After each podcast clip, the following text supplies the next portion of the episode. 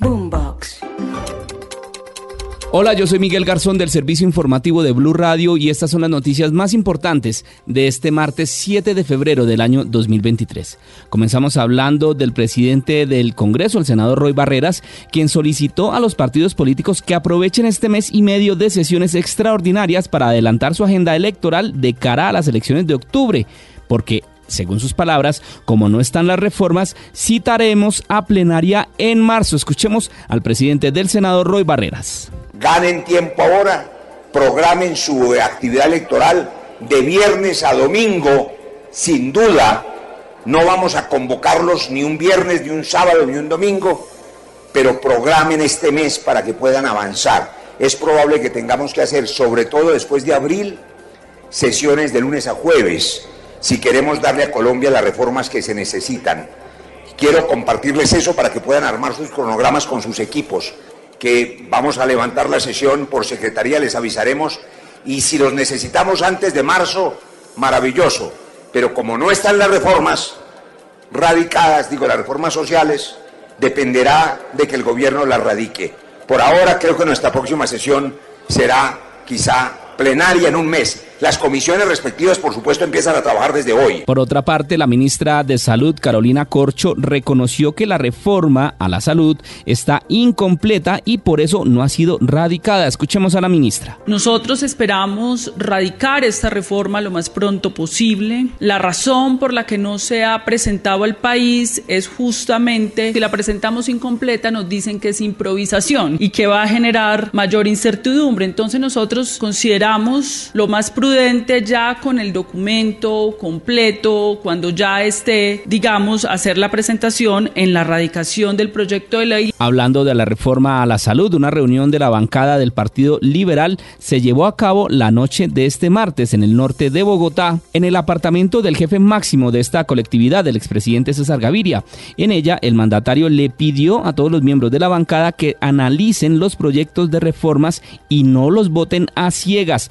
Habla el senador liberal Alejandro Carlos Chacón el partido, los congresistas deben asumir una posición crítica, respetuosa con el gobierno, pero que disienta en los momentos que considera que puedan perjudicar al país. Que el partido, por ser de gobierno, nos dice el presidente Gaviria, no puede asumir una posición de una votación ciega frente a los proyectos que tiene el gobierno. Esa es la petición. Cambiamos de tema porque previo a un nuevo ciclo de negociaciones entre el gobierno y la guerrilla del ELN, se reunieron en el occidente de Bogotá el presidente Gustavo Petro y su equipo negociador para definir la hoja de ruta en México. Al término del encuentro, el jefe negociador del gobierno, Oti Patiño, respondió a los reclamos de Antonio García, el comandante de esa guerrilla, quien ha cuestionado que se sigan siendo considerados como un grupo armado organizado y que el concepto de la paz total los cobije a ellos y a otros grupos al margen de la ley. Escuchemos lo que dijo Oti Patiño. Creo que Antonio García no ha entendido la significación de lo que es la paz total.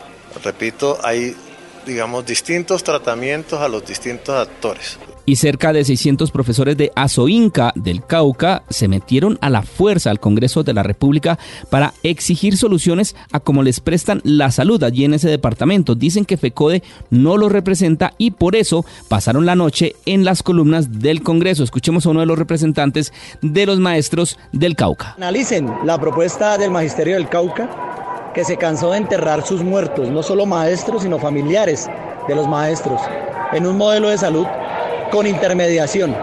Hacemos un llamado a las entidades de control. Nadie le ha puesto la lupa a un contrato de 8.5 billones de pesos que permite que los maestros y sus familias se mueran Cambiamos de tema porque durante el evento de la conmemoración de las víctimas del atentado al Club El Nogal, Rodrigo Londoño, quien fuera el máximo comandante de la extinta guerrilla de las FARC, pidió perdón y dijo que este fue un atentado que jamás debió haber ocurrido. Un profundo dolor que no encuentro ni palabras para explicarlo, de ver el daño que causamos con una acción demencial como la que fue el atentado al, Nogal. Este hecho no tiene ninguna justificación en medio de la confrontación que estamos viviendo en Colombia. Por otro lado, Berta Fries es una víctima de este atentado al Club del Nogal y asegura que todos los actores que puedan haber tenido una participación en estos hechos deben responder y contar lo que saben. Queremos que nos reparen en la salud estamos mal. No es la vejez, es los efectos de la bomba.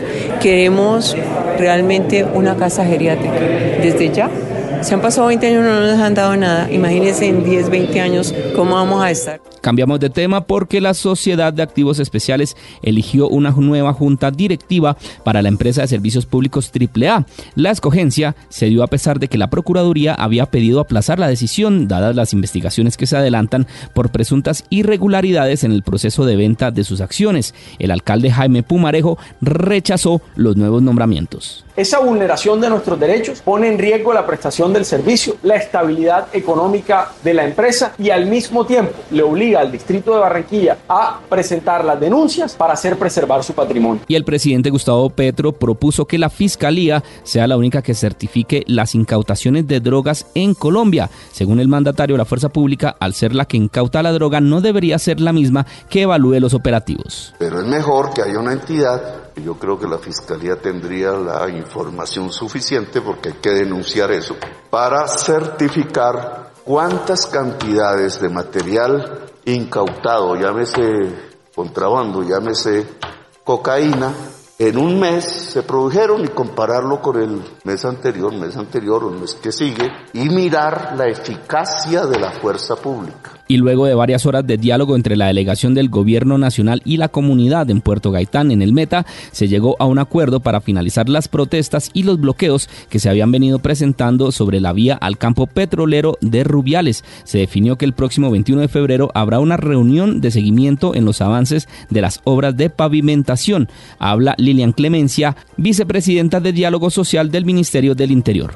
realizará el 21 de febrero de 2023 una reunión de seguimiento a las acciones y acuerdos de la pavimentación de 95 kilómetros de acuerdo con el gobierno marco y en información internacional, el último balance de víctimas tras los terremotos en Turquía y Siria deja 8.264 muertos y 39.364 heridos.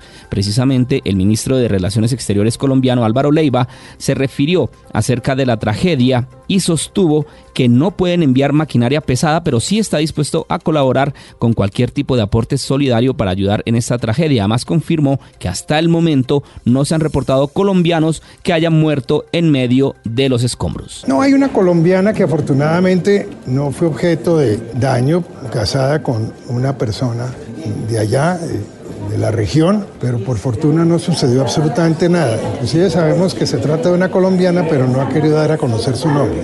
Lo importante es que está ilesa y que obviamente nosotros estamos listos. Seguimos con información internacional porque el presidente Joe Biden entregó ante el Congreso de su país el discurso del Estado de la Unión en el que pidió precisamente unidad y apoyo a los olvidados por la economía además de un mensaje de confianza en una democracia que aunque magullada permanece inquebrantable. Pero tienen que pagar lo justo. Yo creo que muchos de ustedes en casa están de acuerdo conmigo y muchas personas que conocen. El sistema tributario no es justo.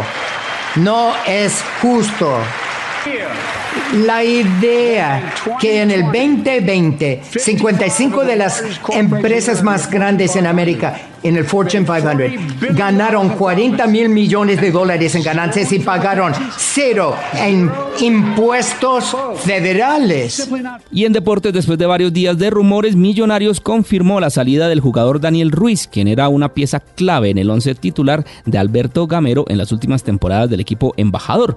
Ruiz, de 21 años, llegará al histórico Santos de Brasil, el club que es recordado a nivel mundial por haber sido la casa del Rey Pelé desde el inicio de su carrera y tras su fallecimiento ahora le hacen homenaje con una corona en el escudo del equipo. Hasta acá esta actualización de noticias. No se les olvide que todos los detalles los encuentran en www.bluradio.com. Tampoco olviden hacerle clic a la campanita para futuras actualizaciones.